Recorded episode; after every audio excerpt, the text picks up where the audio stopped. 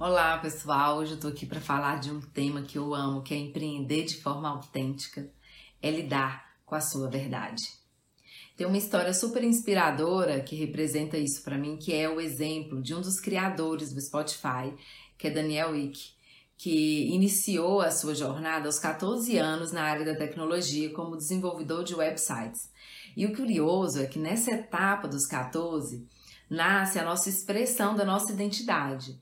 Entretanto, nós não temos maturidade para sustentar essa habilidade como profissão, é claro. Então, vamos experimentando ao longo da vida os nossos talentos. Nem sempre fazemos essa jornada focados na mesma área que nós desenvolvemos da nossa identidade, mas vamos aplicando essa identidade de alguma forma na nossa carreira e no nosso, no nosso trabalho. Esse movimento, ele muitas vezes nós não temos consciência, devido ao ritmo da vida que vamos levando e é meio automático. Nunca paramos às vezes para refletir porque fazemos o que fazemos. Então, quando essa conexão não acontece, temos a dificuldade de nos sentir realizados no que fazemos. E a, a satisfação ela vem da conexão que temos com a nossa própria história. Voltando um pouco ao Daniel, ele criou várias empresas na área de tecnologia e que agregou experiência para chegar ao aplicativo que hoje é o nosso meio de escutarmos as músicas. Essa história expressa o que ele entrega hoje ao mundo. Daí vem uma reflexão.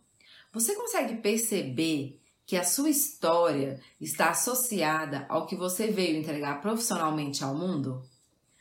Qual que é a sua história e como ela se conecta com o que você faz hoje? Então tem um exercício, exercício bem interessante que você pode fazer, que eu encontrei no livro do Alan Kaplan, Artista do Invisível, que é o seguinte: você vai relembrar três pessoas ou três situações que te impactaram nos últimos três anos. Ou seja, pessoas que de alguma forma você aprendeu e desenvolveu no convívio com elas. Ou situações que você viveu, é, que te marcou.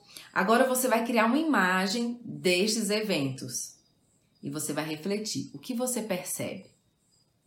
Depois, escolha três pessoas ou situações que te impactam hoje e é da mesma forma, crie uma imagem dessa percepção. Ao juntar essas duas imagens, você irá perceber um padrão de acontecimentos e coisas que você tem vivido e que te prepara pra, para o que está por vir, a sua expressão para o mundo. Dica: você pode fazer esse exercício em um momento de reflexão. Então, Fique aqui a minha dica de hoje. Afinal, as bênçãos já foram dadas. Agora é fazer. Beijo, até a próxima.